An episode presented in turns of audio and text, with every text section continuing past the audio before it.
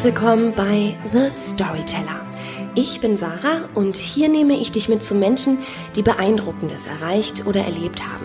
Dinge, die bewundernswert oder erstrebenswert sind und die manchmal auch richtig Angst machen können, weil sie fast unmöglich erscheinen. Ich möchte von ihnen lernen, wie sie es geschafft haben, ihren Weg zu gehen, wie sie Ängste und Zweifel überwunden und Herausforderungen gemeistert haben, um da draußen richtig was zu bewegen.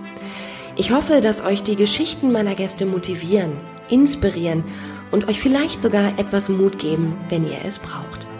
Und jetzt wünsche ich euch viel Freude und eine gute Geschichte mit The Storyteller.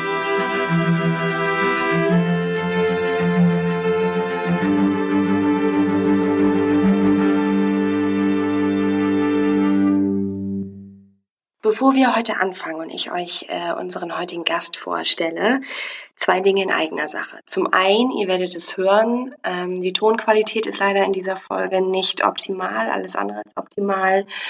Mein Mikrofon hat leider den Geist aufgegeben und ähm, nimmt nicht mehr auf. Ich habe in der Kürze der Zeit leider keine Alternative organisieren können.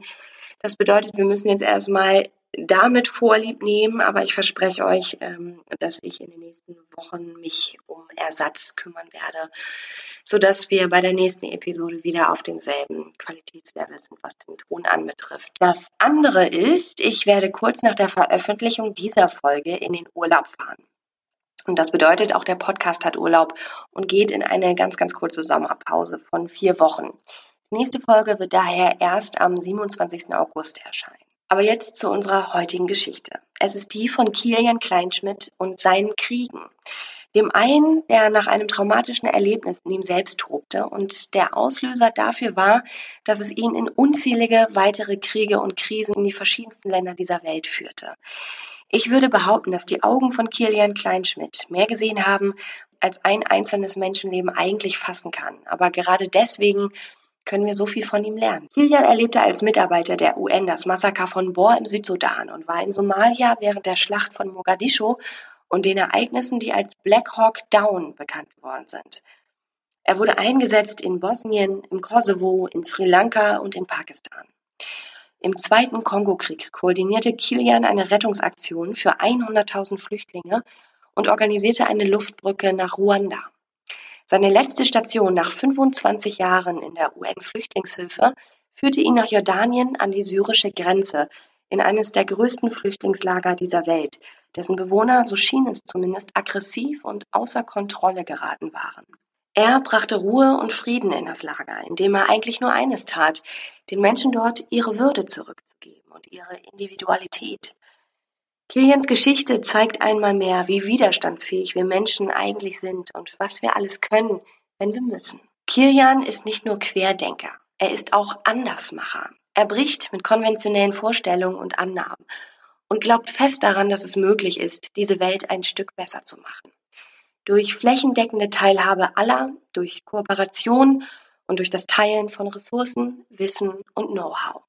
Das Interview mit Kilian war nicht immer ganz einfach. Zum einen, weil ich mich ein paar Mal echt in die Nesseln gesetzt habe. So heißt es beispielsweise nicht mehr Entwicklungshilfe, das hätte ich wissen müssen. Zum anderen, weil Kilians Geschichte wirklich harter Tobak ist und weil er von seinen Erlebnissen in Kriegs- und Krisengebieten auf eine sehr eigene Weise erzählt. Fast so, als, ja, fast so, als würde er Börsenkurse erörtern. Nicht gerade emotionslos, aber doch sehr sachlich und abgeklärt. Dadurch bekommt das Erzählte aber eine ganz andere Dimension. Irgendwie wird es klarer. Er erklärt, warum die Flüchtlingslager auf den griechischen Inseln weiterhin in so fürchterlichen Zuständen verbleiben werden. Er erklärt, wie wir Flüchtlingen überhaupt gegenübertreten sollten und warum und woran Hilfsorganisationen seiner Meinung nach strukturell kranken.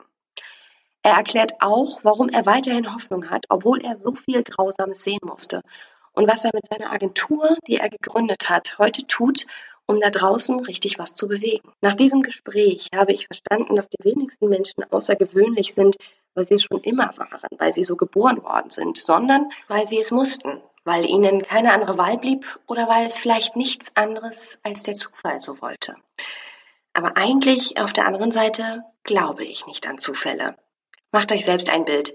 Das ist die Geschichte von Kilian Kleinschmidt und von seinen Kriegen. Du hast einen wahnsinnigen Werdegang, einen wahnsinnigen Lebenslauf, wenn man sich das äh, mal durchliest. Äh, ich habe mich gefragt, in wie vielen Ländern dieser Welt hast du in deinem Leben eigentlich bisher gelebt?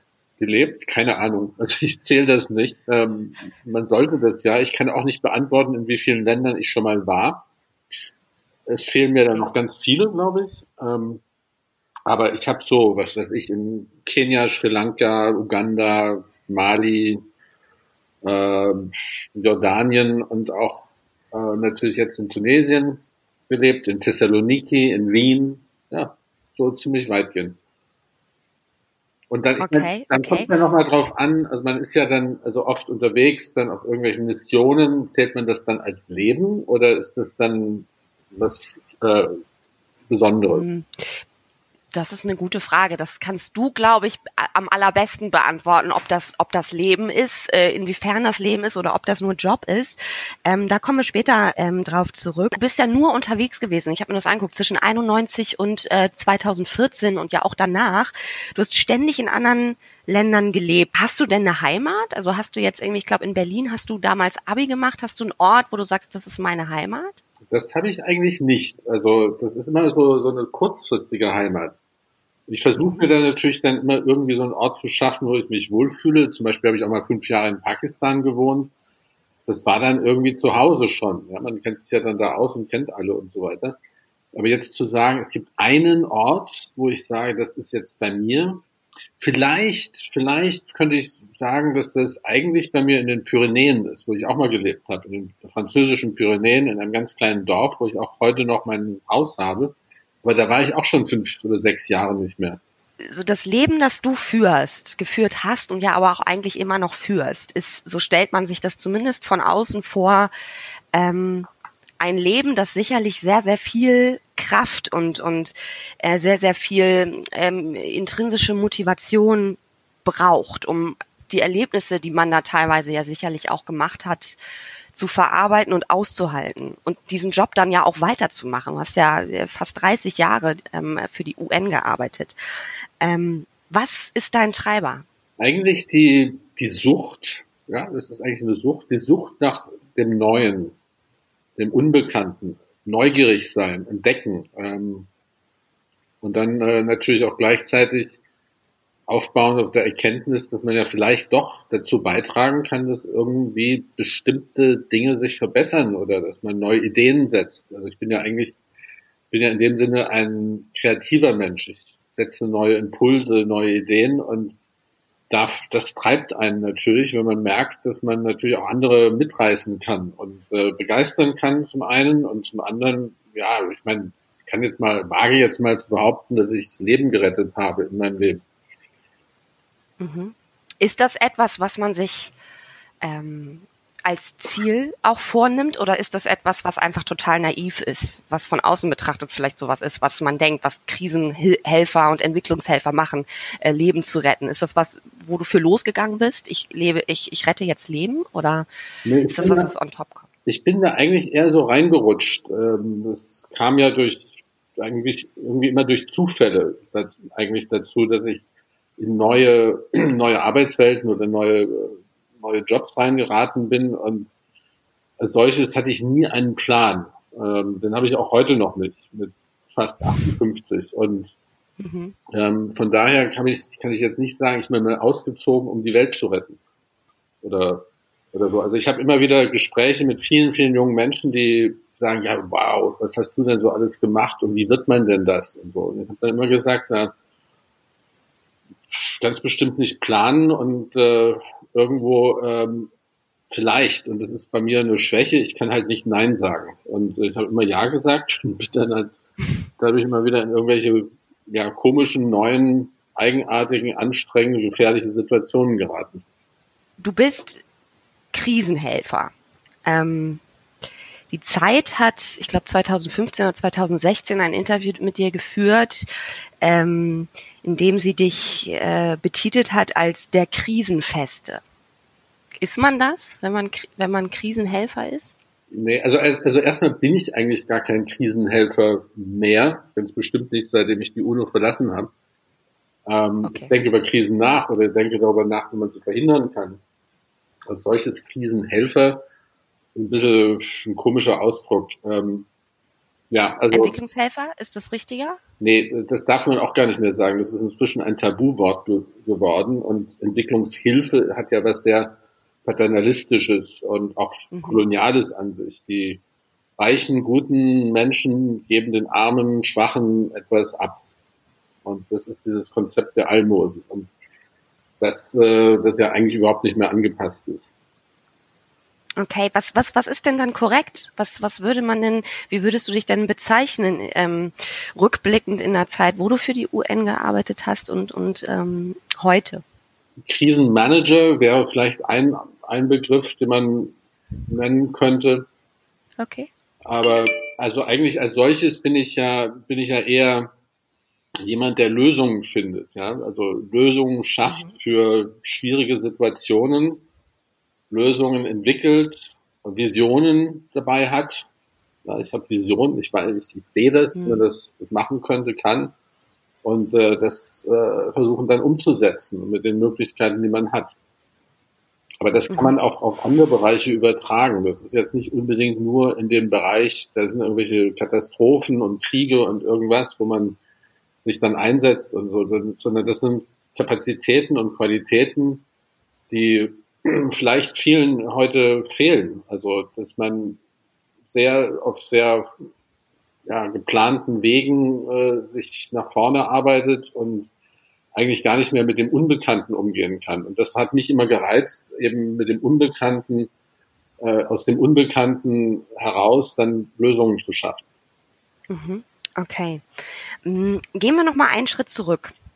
Du warst in Berlin, du hast Abitur gemacht und dann habe ich gelesen, du wolltest eigentlich Hippie werden. Du bist dann losgezogen, ähm, wolltest die Welt sehen offensichtlich und bist ähm, in den Pyrenäen gestrandet. Ähm, und hast dort erstmal in den französischen Pyrenäen und hast dort erstmal einige Jahre Ziegenkäse produziert. Ähm, erzähl mal, wie es dazu kam und, und was das für ein Leben war. Also ich da bin in den, in den wilden 70ern in Berlin groß geworden, so die, die nach 68er Zeit, wo man ja, wo so viel entdeckt wurde und viel ausprobiert wurde. Und es war natürlich eine harte Zeit auch in Berlin. Hausbesetzung, macht kaputt, was euch kaputt macht. Es war so, so, eine, so eine Aufbruchsphase irgendwie, so eine Aufbruchsstimmung. Und äh, aber wirklich knallhart. Und ähm, als ich dann Abi gemacht habe mit 18, ähm, habe ich dann gesagt, ja, jetzt da, da war dann auch wieder so ein bisschen, da war Traum und vielleicht auch Plan dabei. Ich wollte irgendwie nach, nach Südamerika, wollte wollte was ganz Unbekanntes entdecken, den Amazonas, wollte mich dort ähm, irgendwie durchschlagen, hatte alle möglichen Reiseführer und sonst was gekauft und dann wollte ich noch mal ein bisschen Geld verdienen vorher und bin dann zu Freunden, die die Schule geschmissen hatten, Berliner Freunden, die waren zufällig beim Fremden in Frankreich in den Pyrenäen gelandet. Und die habe ich da besucht und wir wollten eigentlich die Weinernte zusammen machen. Und äh, aus dieser Weinernte, das wurde dann nichts, haben keinen Platz gefunden, sondern waren bei der Apfelernte, die war ein bisschen später. Und dann fand ich das alles wild romantisch und das hat eigentlich dann auch meinem Wunsch äh, entsprochen, vielleicht auch wieder Ruhe zu finden nach diesen wilden, wilden Berlin-Jahren. Mhm. Ähm, und ich meine, ich hatte wirklich so alles erlebt was, und gemacht, was man so normalerweise so eben macht, wenn man Student ist. Das hatte ich halt alles vorher schon erlebt. Und gemacht und die Nächte durch in Berlin, Berlin by Night und und äh, von 12 bis 18 so in etwa und ähm, ja und da hat mir das Wunder, diese wunderschöne Region wirklich gefallen und es war natürlich auch eine verlassene Region zu der Zeit, Durchschnittsalter 60 Jahre oder sowas. Ähm, wunderschöne alte Ruinen überall und so weiter. Also das war, war wirklich für mich so das Abenteuer schon an sich. Und dann habe ich dann mich auch da noch verliebt und dann bin ich geblieben. Okay, und du hast dann da ja auch einen Job gefunden. Also hast da wirklich ähm, ein, ein äh, ja ganz anderes Leben geführt als das, was, was sich vermutlich äh, die meisten Menschen ähm, zu der Zeit, die aus Berlin kommen, ähm, so vorstellen. Also du hast dann Ziegenkäse produziert und ähm, das fand ich ganz interessant. Du hast gesagt, dass du ähm, zu dieser Zeit gelernt hast, wie man an Probleme herangehen muss und wie man etwas bewegen kann. Stimmt das? Ja, also erstmal die, die, die Ziegen, die gab es da irgendwie, da, eine Schweizer Kommune hatte diese Ziegenherde und ähm, hat die diese Ziegenherde dann verkauft mit einem Drum und Dran und das haben wir dann, wir drei Berliner Jungs da, haben wir dann übernommen und äh, waren dann cool. auf einmal der harten Realität von diesen verdammten Ziegen ausgesetzt, äh, wo man also dann am Morgen um fünf aufstehen musste, um die zu melken und so weiter. Das war also schon echt hart. Und okay, glaube ich, ja. Gerade mit, wenn man so jung ist, ne? Ja, ja, also das war Allein. natürlich vollkommen was anderes. Also meine beiden Freunde da, die bauten sich dann gerade auch noch eine Hütte und auf jeden Fall äh, dann diese Ziegen und es war eigentlich so, ja, äh, man musste da gar nicht groß das alles entwickeln, sondern es gab schon, halt wie gesagt, diese, diese Ziegen und, und die Käserei und so weiter. Aber wir haben dann halt gelernt, gemerkt, wie, wie schwer das ist. Und ja, und ich bin dann irgendwie in der Zeit auch dann mal irgendwie sechs Monate dann äh, unterwegs gewesen, habe meine Mutter in Kairo besucht, bin runter in den Südsudan oder nein, nicht beim Südsudan, sondern in, den, in die Nuba-Berge gefahren. Da hatte ich mal irgendwas gesehen. Äh, zu meiner Scham äh, war das, waren das die Leni Riefenstahl-Fotos und bin dann in den Südsudan gereist. Und da fing dann so ein bisschen okay. schon die, die, die Sucht nach wirklichem Abenteuer dann wieder an. Mhm. Aber, aber so diese, diese Schwierigkeiten, diese Schwierigkeiten ähm, eines, eines Landlebens mit wenig Geld und, und, und Ziegen und Fliegen auf dem Ziegenkäse und die dann irgendwelche Eier legen und es war schon, schon sehr hart. Und dann irgendwie äh, wurden dann die Ziegen von wilden Hunden gerissen und ähm, ja, und dann hat sich das irgendwie ergeben nach meiner Ägypten- und Sudanreise. Und die war, die war echt knallhart auch, hat sich das dann ergeben, dass äh, dann man auf mich zugekommen ist. Da waren Handwerker, die äh, Freunde, die waren Dachdecker und die haben eine Kooperative aufge, ein, äh, aufgebaut. Und diese Handwerkerkooperative, da bin ich dann zum Dachdecker geworden. Wahnsinn. Ja, Wahnsinn. Und, äh, zwar hasse ich Höhe, mir wird schwindlig, ich habe Höhenangst. Ähm, und das ist dann ich bin wahrhaftig dann so einer der letzten traditionellen Schieferdecker der Pyrenäen geworden, ähm, was ich wahrscheinlich heute gar nicht mehr wirklich kann. Also Natur, Schiefer, ähm, den man dann auch noch selber beschlägt und, und, und Dächer deckt, äh, das ist so ein Riesenpuzzle. Ja. Das habe ich dann, das habe ich dann ein paar Jahre gemacht. Ja. Also Dachdeckerei. Wir hatten aber dann auch noch andere Bereiche in dieser Kooperative: Schreinerei, Maurerei, Elektriker und so weiter. Und wir waren bis zu 20 ähm, in dieser Kooperative.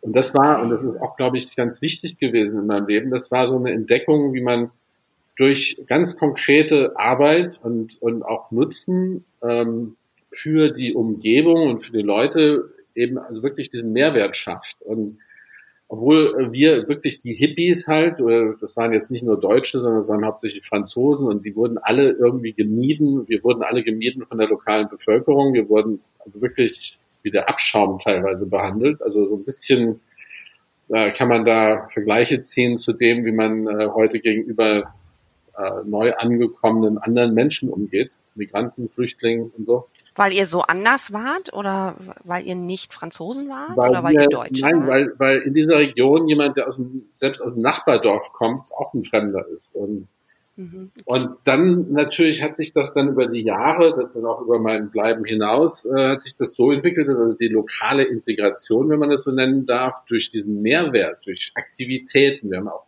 wir haben natürlich dann auch Kinder gemacht, dann machten die Schulen wieder auf und dann äh, wurden so Tourismus, Wanderwege und sowas haben wir alles eingerichtet eigentlich. Und, und dadurch hat sich eine lokale Ökonomie wieder entwickelt. Das war im Grunde mein erstes Entwicklungsprojekt, wenn man das so will. Wie, wie, was für eine Zeitspanne war denn das? Von wie vielen Jahren sprechen wir denn? Da reden wir von 1980 bis 1988. Anfang okay. 88. Also schon eine ganz schöne Zeit auch, ne? Acht Jahre? Ja, also da, wie gesagt, es gab so Unterbrechungen bin auch einmal mhm. irgendwie drei Monate lang durch Spanien und Portugal getrennt und so. Ähm, aber im Allgemeinen, ja, da war ich bis Anfang 88 war ich durchgehend da unten. Okay.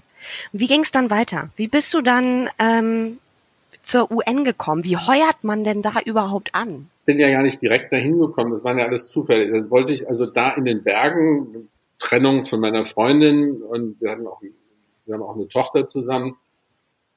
Und dann irgendwie habe ich mir ein Motorrad gekauft und wollte Motorrad fahren lernen. Habe ich immer, immer wieder hingelegt und konnte das auch nicht so gut. Ich bin auch kein Mechaniker.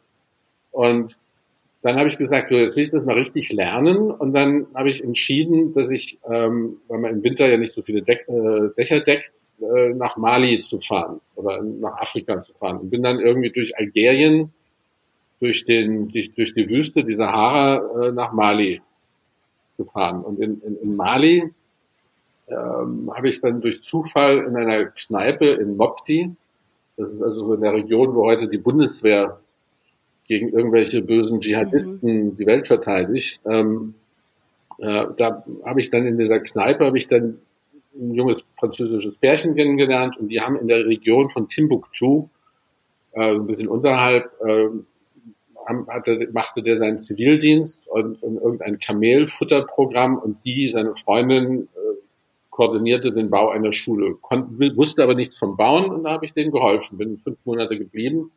Das würde man heute als Voluntourismus äh, beschreiben, so ein bisschen. Mhm. Ich bin da fünf Monate geblieben, ohne Bezahlung, habe diese Schule dann irgendwie gebaut, ähm, mit ziemlich viel auch Lerneffekt, äh, wie man in fremden Ländern und so aber ähm, gleichzeitig auch da schon so ein bisschen verwundert über die Art und Weise, wie die Hilfsorganisationen im Grunde äh, totale Laien an solche, auf diese, diese Bevölkerung loslassen.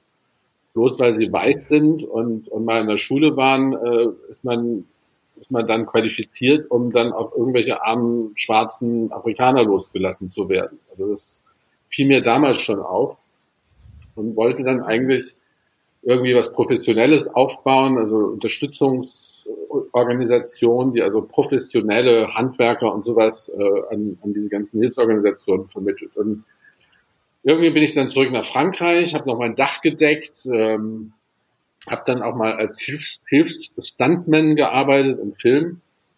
Ähm, das war Jeanne d'Arc, war richtig lustig. Ähm, und bin dann, äh, habe ich mich beworben und kriegte dann einen Job als Project, Project Manager, als Manager eines äh, Hilfs, sogenannten Hilfsprojekts in Uganda, wo ich eine Berufs-, ein Berufsbildungszentrum aufbauen sollte.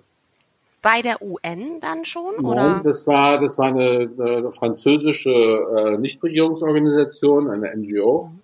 Mhm. Und war allerdings finanziert äh, schon von der UNO also ich war da im direkten Kontakt schon mit der UNO und habe dann also in Uganda äh, so ein Stück Urwald zugewiesen bekommen in einem Gebiet, wo vorher furchtbare Schlechtereien passiert waren während des Bürgerkriegs. Mhm. Also mit Totenschädeln an den Straßenseiten und so. Und, ähm, und, und dieses Stück Urwald haben wir dann in ein blühendes Berufsbildungszentrum innerhalb von zwei Jahren verwandelt. Mhm.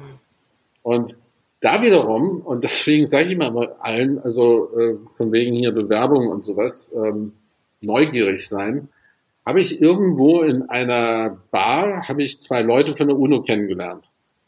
Ähm, irgendwie haben sie gemeint, sie würden ja jetzt gerade eine, eine Luftbrücke und, und Hilfsoperation für den Südsudan aufbauen, wo inzwischen der Krieg ausgebrochen war, der Bürgerkrieg und ob ich irgendwie mich da auskennen würde, habe ich gesagt, okay, ich helfe euch. Und habe dann neben meinem Berufsbildungszentrum dann mal so ein paar Monate lang da mitgeholfen, diese, diese Luftbrücke und, und, und Hilfsoperationen da aufzubauen. War dann auch jeden Morgen als erstes, bevor ich dann zu meinem Berufsbildungszentrum oberhalb von Kampala, der Hauptstadt von Uganda, gefahren bin, war ich dann am Flughafen von Entebbe mhm. ähm, und habe da dann jeden Morgen dann Flugzeuge beladen lassen. 13, 14 Maschinen, die dann äh, in Richtung Sudan flogen. Und das war so mein okay. erster Kontakt mit der UNO. Und dann zwei Jahre später oder anderthalb Jahre später, ähm, 1991, brauchte ich einen Job. Da war mir dann auch was Furchtbares passiert. Meine dann neue Familie hatte mich verlassen, ähm, also mhm. wollte nicht mehr in Uganda bleiben, äh, wegen einem Raubüberfall. Und bin dann bin dann zur UNO gegangen, habe gesagt, jetzt bräuchte ich einen Job. Äh, ich war arbeitslos zu der Zeit. Ähm, und dann haben sie mich in den Südsudan geschickt mit einem ziemlich schlechten Vertrag für glaub, also zu der Zeit waren es 2000, nicht mal 1500 Dollar oder sowas, bin ich in den Südsudan geschickt worden. Und habe dann da im Südsudan ein Jahr lang Lebensmittelhilfe koordiniert. Und das war so richtig der Moment von dem, sagen wir mal, naiven, jetzt retten wir mal die Welt leben äh, und, und, und Auffassung, das machen wir was Schönes und, und junge Menschen ausbilden und so weiter. Und auf einmal wurde ich da mitten in den Krieg geschickt ähm, und ähm, habe dann also wirklich auch Furchtbares miterlebt. Ähm, ich meine, ich war selber auch noch vollkommen traumatisiert von meinem Raubüberfall, wo ich ähm, gefoltert worden bin äh, und irgendwie durch, durch ein Wunder habe ich das dann auch überlebt. Und ähm, so in diesem Trauma, diesem posttraumatischen Effekt bin ich dann halt im Südsudan, also wirklich in den wildesten, wildesten Situationen gewesen. Weißt du, was ich mich da frage, wenn ich das so höre? Würden wahrscheinlich die meisten Menschen, wenn denen so etwas fürchterliches passiert, wie ein Raubüberfall und dann auch noch Folter, ähm, dann würden wahrscheinlich die meisten Menschen sagen, okay, jetzt fahre ich nach Hause, jetzt fahre ich irgendwie nach Deutschland oder zumindest nach Europa, ähm, wo solche Dinge wahrscheinlich eher nicht passieren, ähm, wo ich irgendwie sicherer bin ähm, zumindest bis zu einem gewissen Grad. Warum ist dir das denn nie in den Sinn gekommen? Warum hast du das denn, hat, hast, warum hast du das nicht gemacht? Warum bist du weitergelaufen? Wieder in die nächste, in das nächste Krisengebiet? Ja, also es war wirklich, also dieser, dieser Raubüberfall, wo wir am Morgen aufwachten mit einer Kalaschnikow am Kopf. Ähm, und dann nach einer furchtbaren Stunde mit diesen vier Herren zusammen. Ähm, da stellt sich dann die Frage, also dann, dann verliert das Leben irgendwo seine, seine Bedeutung. Man hat irgendwie, man verliert den Bezug zum Leben. Hm. Und ähm, dann war für mich wirklich die Frage, na, wo gehe ich denn jetzt eigentlich hin? Und das war irgendwo für mich, man ist halt wirklich vollkommen durcheinander dann auch noch sowas. Mhm. Und äh, dann habe ich mich entschieden, äh, mir diese Angst vor Waffen, weil ich also da auch mit Scheinerschießungen und allem drum und dran, also es war ziemlich hart ähm, äh, wo ich diese Angst vor Waffen dann damit bekämpfen wollte, dass ich mich so vielen Waffen wie möglich aussetze. Also ich habe dann gesagt, also es geht jetzt entweder ja wirklich zurück und ich muss dann schauen, was ich dann eigentlich mache, oder oder ich mache weiter und dann muss ich muss ich da durch. Und das dafür habe ich mich entschieden. Und, und, und das war dann das war dann wirklich also im Südsudan, das war also wirklich eine so eine extreme Situation. Ich habe also, gab es also das berühmte, berühmt-berüchtigte Massaker von Bohr. Also Tausende von Menschen und, und, und 100.000 Kühe und so weiter äh, abgeschlachtet worden sind. Da haben wir monatelang äh, in, unter den Leichen gelebt eigentlich, dass wir wieder zurück konnten. Ähm, und das sind so also so Momente, wo man dann natürlich in so einen Adrenalinrausch auch reingerät ähm, und eigentlich ja da gar nicht mehr so richtig rauskommt. Also bin auch mal, was weiß ich, drei Tage durch die Sümpfe vom Südsudan äh, gewartet, um irgendwo irgendwelchen Milizen zu entkommen und solche Dinge. Und das, äh, ja, man wird, man wird wirklich äh, adrenalinsüchtig. Wahnsinn. Also, weil man eigentlich, also wenn man sowas nicht erlebt hat, denkt man natürlich immer, man braucht genau das Gegenteil. Also wenn man sowas Schlimmes erlebt, braucht man Ruhe und sucht es auch. Und du suchst genau das Gegenteil oder hast es gesucht. Ähm, du hast dann auch geschrieben, ähm, dass du mehrfach ähm, ja solchen Attacken, Attentaten und so weiter ähm, ja entkommen bist und auch posttraumatische Belastungsstörungen hattest, die hattest du wahrscheinlich schon ähm, in Uganda. Wie hat sich das denn noch geäußert dann in deinem alltäglichen Leben und wie bist du dann da rausgekommen? Also das ist ja das, was, was äh, uns alle sicherlich auch interessiert. Du hast ja äh, immer weitergemacht und immer weitergemacht. Du musstest ja irgendwie in den Griff bekommen haben, obwohl du in diesen Krisengebieten warst, wo du sicherlich immer wieder mit fürchterlichen Dingen konfrontiert worden bist. Wie hast du das mental geschafft, da rauszukommen? Ja, wie gesagt, also man, man wird zu diesem berühmten Adrenalin-Junkie zunächst mal mhm. und sucht eigentlich die Extremsituationen. Und das ist verdammt gefährlich, wenn man dann, also auch, wie gesagt, man hat auch kein, keine Beziehung mehr zum eigenen Leben und so weiter und man, man passt eigentlich auch gar nicht mehr richtig so auf und sagt, es ist sowieso wurscht, wenn man da irgendwie, was weiß ich, durch ein Minenfeld durchkriecht oder irgendwas. Hat man keine Angst mehr dann? Ist die Angst weg? Eigentlich wenig. Wenn man eigentlich kaum noch. Also man hat schon irgendwie weiß, jetzt kann es gleich schief gehen oder so. Mhm. Ähm, und, und dann passieren natürlich auch Dinge, die Einschläge kommen immer näher. Wenn dann äh, im Südsudan hatte ich äh, drei Leute, mit denen ich gelebt habe, die sind ermordet worden, abgeschlachtet worden in einer schrecklichen Weise. Es wurde dann auf einmal so richtig bewusst, naja, da kannst du auch wirklich, wirklich Hops geben dabei. Bin dann äh, danach, nach dieser Südsudan-Geschichte, das war dann auch mein Anfang ja ähm, in, in Bezug auf Flüchtlinge.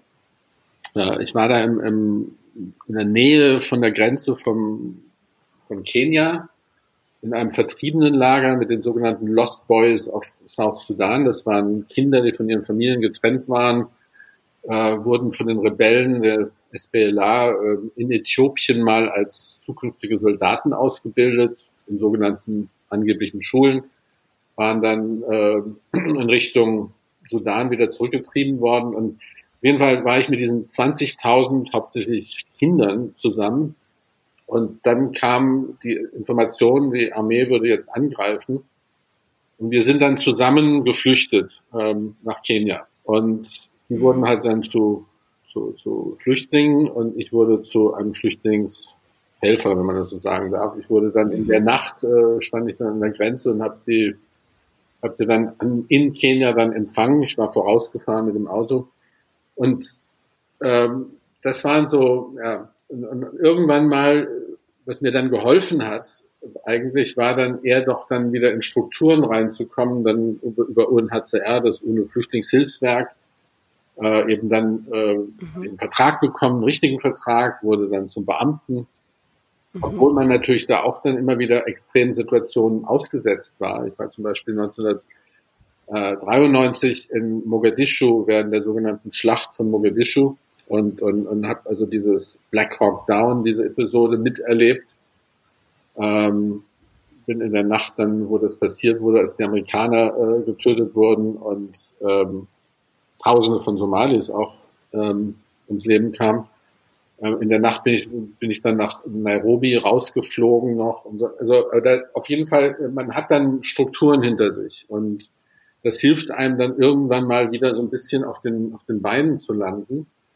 Und ich bin dann also durch diese, diese auch Reflexion über dieses Thema Gefahr, Krieg und, und wirklich auch viele Bekannte und Freunde, die umgekommen sind, eigentlich immer mehr dann auch zu einem sehr bewussten, sagen wir mal, Manager von Sicherheit geworden. Also ich habe das dann umgepolt und habe also versucht, Sicherheitsmanagement ähm, agil und vielleicht auch ein bisschen moderner zu machen, das mir immer wieder auch später geholfen hat, eben auch selber Gefahr zu kennen. Und für mich war es immer wichtig, auch mit meinen Teams später, dass ich auf jeden Fall immer versucht habe zu verstehen, wo kommt, wo kommt denn die Gefahr her? Wie kann man die Gefahr managen? Wie kann ich äh, den Teams, den Leuten helfen, darüber zu kommen, da durchzukommen?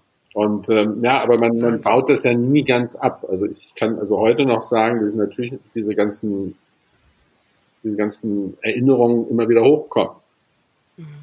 Und das, das, ist, das kann man, das kriegt man auch nie richtig weg. Man kann es verarbeiten, man kann damit umgehen, lernen, aber man kann es ja nicht wegbekommen. Also wenn, wenn ich irgendwo eine tote Maus rieche, dann, dann kommen bei mir ganz viele Erinnerungen. Mir ja. gestern hier in Tunis passiert. Ich bin irgendwo langgelaufen, da war einmal ein Verwesungsgeruch und das hat mich also sofort wieder in den, in den Sudan zurückgeschmissen und in den Kongo. Das richtige Flashbacks dann. Ne? Ja, ja. Hm. Kann man denn dann überhaupt noch, also wenn du dann mal in Deutschland bist oder du hast dann auch äh, für die österreichische Regierung in Österreich gelebt und gearbeitet, ähm, kommt man dann eigentlich noch so mit diesen Alltagsproblemen von Deutschen oder, oder so Westeuropäern eigentlich klar? Mit, mit diesen Problemchen, die im Vergleich dazu überhaupt gar keine sind. Also wo mir das bewusst geworden ist und wo ich gelernt habe, damit auch umzugehen, das war ähm, Anfang 2001 äh, bin ich nach Brüssel gegangen. Und zwar hatte mich da Hans Koschnik, der ehemalige äh, Bürgermeister von, Oberbürgermeister von Bremen, der ja mhm. für den Balkan zuständig war immer wieder, hatte mich da, denn wir kannten uns aus Bosnien, wo ich auch mal zwei Jahre war, Ähm, und der hat mich dann nach Brüssel geholt, um eine Flüchtlings- und Migrationsinitiative äh, des sogenannten Stabilitätspakt für Südosteuropa zu leiten. Und mhm.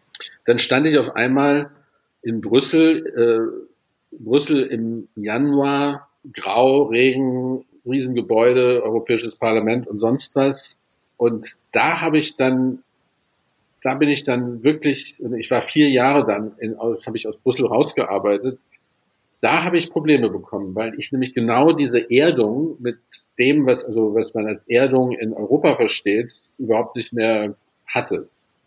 Äh, also ich bin dann also in dieser Welt der, der EU-Beamten und der ganzen äh, der ganzen Praktikanten und also alle ganz schlaue, tolle Leute und so weiter und aber wirklich so weit weg von dem, was auf 90 Prozent der Erde eigentlich abgeht, dass ich damit wirklich Probleme hatte. Und da ich bin, konnte mich nicht mehr, äh, konnte nicht mehr auch sozial irgendwie das verstehen. Also ich habe immer gesagt, ihr seid ja so dämlich alle und, und bin dann irgendwie so über der in den Bars dann in, im Grunde an der Decke geschwebt und habe runtergeguckt. Und da habe ich wirklich auch Beratung gebraucht und bin dann durch Zufall, habe ich dann ein Jahr lang mit einem ähm, belgischen Militärpsychiater zusammengearbeitet und mal dann auch verstanden, warum ich das mache und was mir da so passiert ist und wie man da auch am besten mit umgehen kann. Du sagtest ja auch, du sprichst mit vielen jungen Menschen, ähm, die dich auch fragen, wie du das alles so gemacht hast, wie du zur UN gekommen bist. Und dann erzählst du, dass du in Brüssel warst und diese ganzen schlauen Menschen getroffen hast, die sicherlich auch gewisse Ambitionen haben ähm, die, und deren Vorstellungen aber so weit weg sind von der Realität. Was würdest du denn wirklich so Menschen sagen, die sagen, okay, ich äh, weiß ich nicht, jemand, der jetzt vielleicht gerade Abi gemacht hat und sagt, ey, ich möchte eigentlich da draußen was bewegen, ich möchte Menschen helfen. Ähm, ich überlege vielleicht wirklich so einen Weg einzuschlagen ähm, ähm, in Richtung Hilfsorganisation. Es muss ja noch nicht mal UN sein. Ähm, was würdest du denen denn raten? Jetzt außer diesen persönlichen Schwierigkeiten und, und Extremsituationen und so weiter. Ich habe ja nun auch da eine sehr kritische Ansicht über das gegenwärtige System der, der Hilfsorganisation, der, der Charity, der, der Almosen, ähm, wie gesagt, ist doch sehr kolonialistische, was damit zusammenhängt ähm, und so weiter. Also ich, ich, ich guter, weißer, reicher Mensch gebe den Armen. Das ist so der eine Teil. Der andere Teil ist eben das, das Private und dass man sich da auch klar sein muss, dass wenn man also gerade äh, in sowas reingeht, dass man sich also erstmal äh, privates, stabiles Leben eigentlich undenkbar ist. Also wenn ich jetzt wirklich in diese humanitäre Extremhilfe reingehe, bei irgendwelchen Organisationen, die Frontline-Geschichten machen, irgendwo im tiefsten Busch oder was weiß ich wo, mhm. dann äh, ist das so. Das heißt, ich kann, kann vergessen, eine normale Beziehung zu haben zu jemandem. Ich kann vergessen, dass meine Familie das stabil bleibt und so weiter. Das ist so ein, der eine Teil. Und der andere ist, dass man wirklich sich überlegen muss, was, was will ich denn? Ich hatte jetzt zum Beispiel vor ein paar Tagen einen, einen jungen Mann, 24, der auch wie ich, ich habe ja auch nie irgendein Diplom oder irgendeinen Abschluss gemacht außer dem Abi. Mhm. Der hatte auch noch mit 17 Drogenentzug gemacht und war dann irgendwie zwei Jahre lang jetzt in einem dieser wilden Lager in, in Bosnien, wo, wo also irgendwelche Leute hängen bleiben und versuchen irgendwie nach Europa rüberzukommen und naja, und da war eben, der stellte sich jetzt die Frage, ja gut, ähm, selber aus, aus dem tiefsten Dreck rausgekommen und dann hat er anderen geholfen jetzt zwei Jahre lang. Was, wie, wie gehe ich denn jetzt damit um? Und dann wollte wissen, in welche Richtung er eine Ausbildung machen soll, ob er jetzt da irgendwie ein Studium machen soll oder, oder, oder eine Fachausbildung oder irgendwas. Und, und da habe ich ihm halt gesagt, er muss sich wirklich in sich hineinhorchen, wo wirklich seine Stärken sind und wo seine, seine wirklichen Interessen sind. Und in dem Fall habe ich ihm halt gesagt, naja, du hast selber ein, ein Drogen-Background und, und, und Geschichte. Du bist wirklich im Dreck gesessen und weißt, wie das aussieht. Du kannst mit Menschen reden. Aber das musst du nicht unbedingt in, in traditionellen Strukturen machen. Das kannst du auch ähm, in anderen, anderen Systemen machen, in anderen, in, in kollektiven ähm, Genossenschaften. Es gibt da ganz tolle Sachen äh, inzwischen, die sich entwickeln, ein bisschen auf der ganzen Welt.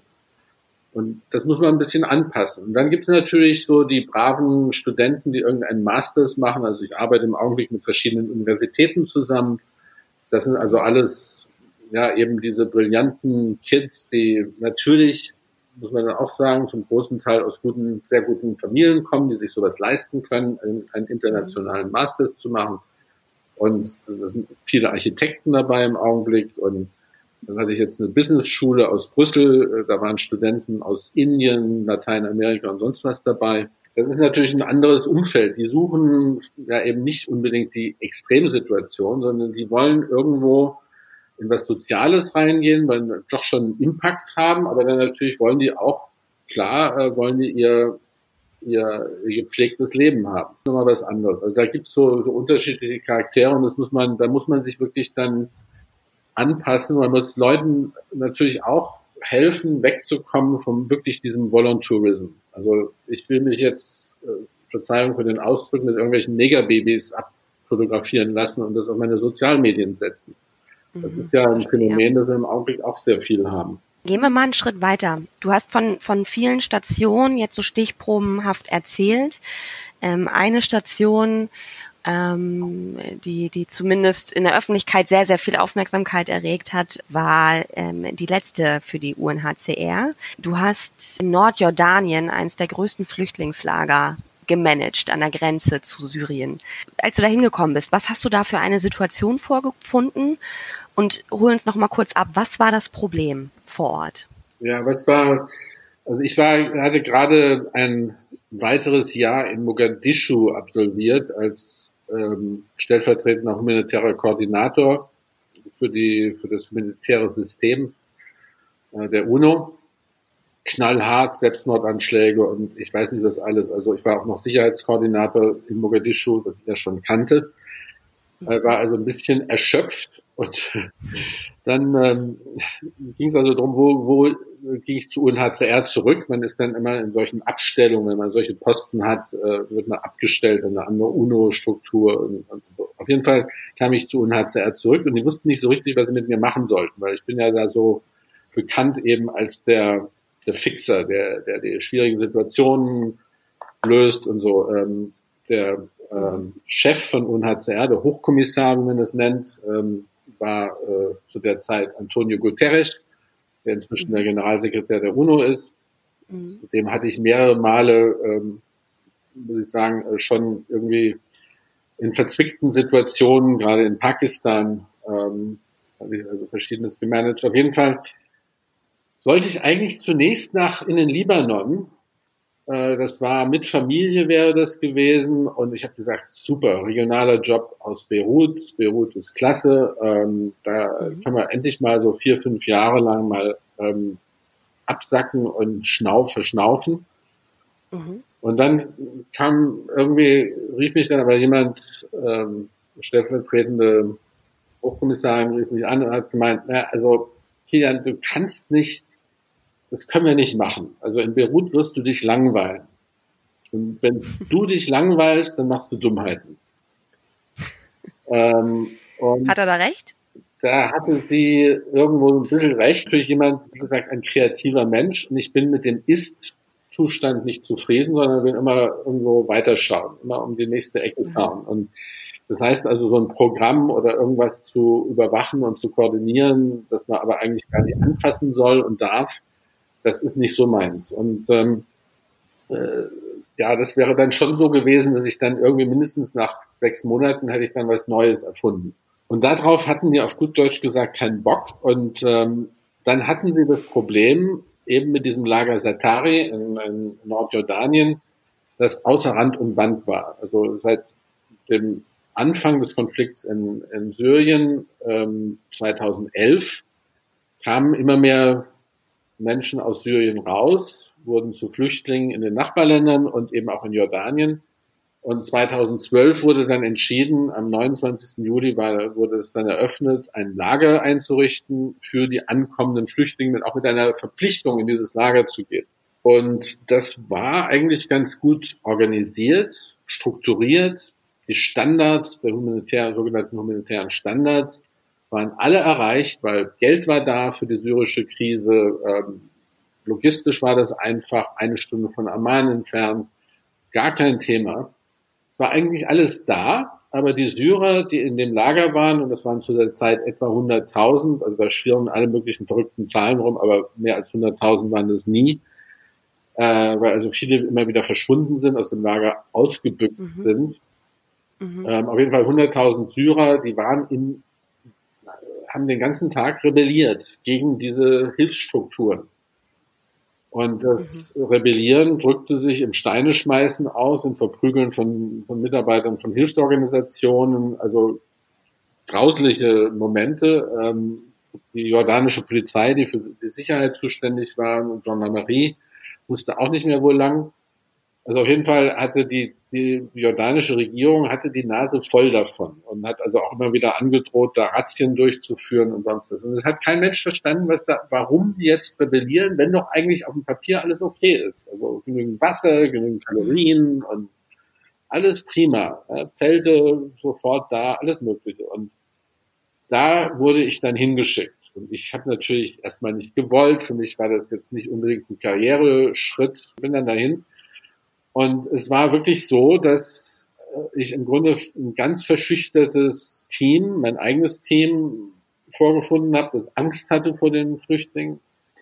Mhm. Äh, die anderen Hilfsorganisationen genauso. Man traute sich kaum ins Lager rein, weil man da immer mit, mit Steinen beschmissen wurde oder beschimpft wurde oder so. Wir haben dann das wahrhaftig geschafft, innerhalb von einem Jahr, und ich war insgesamt anderthalb Jahre da, in ein, innerhalb von einem Jahr äh, da Ruhe reinzubringen muss ich sagen, da bin ich stolz drauf. War ein super Team, Teamansatz. Das Team hat super gearbeitet und ähm, wir haben daraus was ganz anderes gemacht. Und wir haben also diesen ganzen, im Grunde diesen ganzen Narrativ, den man über Flüchtlingslager hat, haben wir da angefangen zu verändern.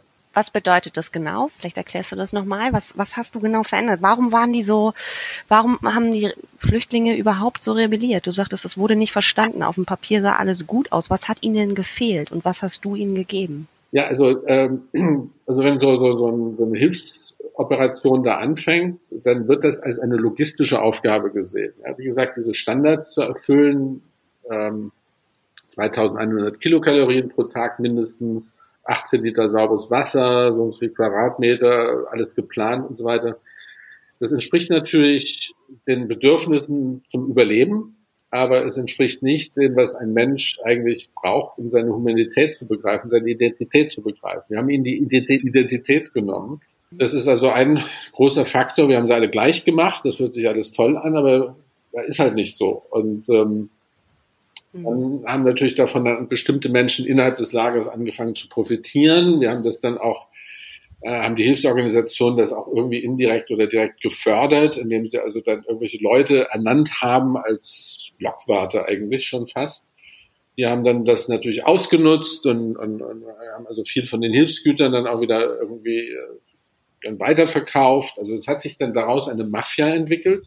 Das Ganze war dann noch überlagert durch ähm, doch die große Politisierung des Ganzen. Ich meine, Bürgerkrieg, Rebellion, Free Army und so weiter. Da waren also alle möglichen geheimen Treffen und, und, und Kommandeure und Rekrutierung. Und das waren alles so Themen, über die keiner so richtig verstanden hatte. Und, also, äh, und, und diese, sagen wir mal, Mafia, politische, was weiß ich, Mischung, die hat natürlich dann die, den Frust der Menschen dazu genutzt, um zur Rebellion anzustacheln. Also sobald da, was weiß ich, eine Fliege ins Wasser gefallen war, gab es sofort eine Demonstration. Und, und, und dann natürlich auch, ja, nach ein paar Monaten, nach ein paar Monaten ist es auch so, dass da will ich eben was anderes essen und nicht immer das Gleiche. Oder ich, ich will eben auch, wie gesagt, meine Identität bestätigen. Ich will eben nicht mehr die Nummer so und so viel sein, sondern ich will eben Ahmed sein, der Rot besser mag als Blau oder mhm. und, und daraus hat sich dann auch eine ganze Ökonomie entwickelt, wurden Geschäfte illegal aufgemacht. Es gab auf einmal tausende von Geschäften, die irgendwelches Zeug verkauft haben, wo dann natürlich dann wieder Hilfsgüter verkauft wurden. Also es, es ging also in alle Richtungen. Und ähm, das äh, erstmal zu begreifen war ein Schritt und dann einen Dialog zu beginnen, um zu verstehen, was wollen die eigentlich? Und dann haben wir angefangen, habe ich angefangen, mit einigen positiven Menschen in dem Lager dann zusammen eben auch Pläne zu erarbeiten, eine Vision zu entwickeln, wo wir dahin wollen. Eben von einem Abstelllager wo man Leute 30 Jahre lang abstellt und ablagert und nach 30 Jahren ein bisschen entstaubt und dann wieder nach Hause schickt, haben wir das eben zu einem Lebensraum gemacht. wir haben dann auch verstanden, dass es eben nicht cool ist, ähm, jahrzehntelang auf eine Gemeinschaftstoilette zu gehen und, ähm, mhm. Und, und gemeinschaftlich in einer Gemeinschaftsküche zu kochen oder, oder so. Also aufs Klo gehen will ich allein. Und, und wir haben, wir sind immer, also die humanitäre Welt geht von dem Konzept der Community aus, der Gemeinschaft. Und das ist eben nicht so. Wir, wir, wir sind zwar abhängig davon, dass wir sozial leben und, und bestimmte Regeln einhalten, aber zunächst mal muss, kann ich das besser machen, wenn ich, wenn es mir selber so geht, dass ich das Gefühl habe, ich habe, ich habe meine Würde, ich habe meine Identität. Und das, das haben wir erarbeitet, was das eigentlich bedeutet. Also sind wir dann weniger eingeschritten oder nicht mehr eingeschritten, wenn die, was weiß ich, Gemeinschaftstoiletten ähm, vollkommen vandalisiert haben, die ganzen Materialien genommen haben, um sich daraus Privattoiletten zu bauen, zum Beispiel. Mhm. Privatisierung, das Individuelle zunächst zu fördern und zu erlauben, um dann daraus dann Gemeinschaft zu schaffen. Okay.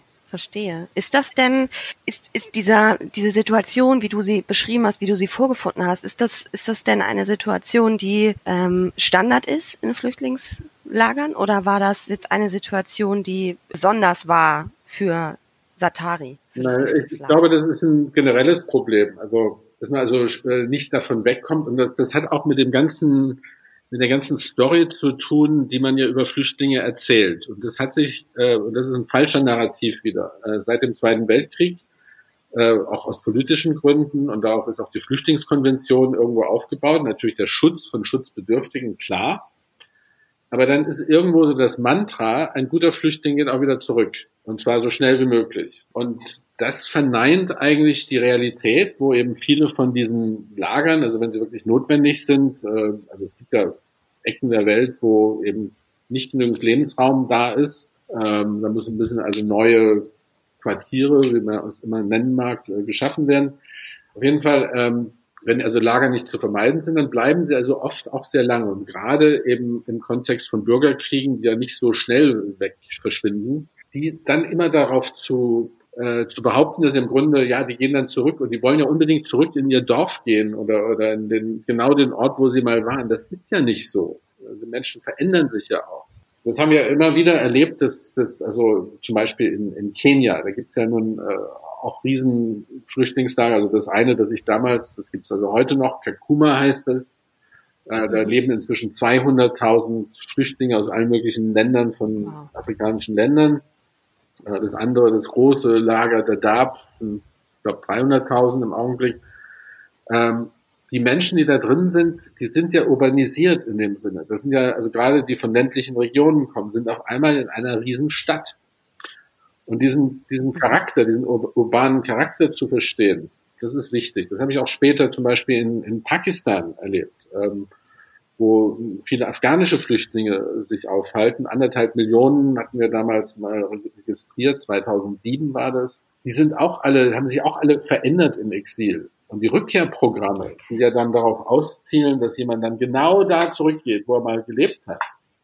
Die sind alle fehlgeschlagen und als Resultat von diesem Rückkehrprogramm, in meiner Zeit, meinen fünf Jahren in Pakistan, sind etwa eine Million äh, Afghanen zurückgekehrt die sind alle in die Städte gegangen, die sind nicht auf dem Land geblieben, weil die haben gelernt, sich mit in anderen, äh, in einem anderen Kontext äh, zu entwickeln, zu arbeiten, zu leben, mit mehr Stimulierung. Das war im Grunde äh, beschleunigt Exil diese, diese Urbanisierung, diese Transformation von, von Menschen. Und das wird überhaupt nicht berücksichtigt. In keinem keinem Kontext. Und da eben okay. zu begreifen, dass man also auch Lager nicht, wie gesagt, so schnell wie möglich von einem Abstelllager dann in einen Lebensraum trans äh, transformieren muss, dass es auch einfach historisch nicht so ist, dass Flüchtlinge immer zurückgehen, sonst gäbe es uns ja gar nicht.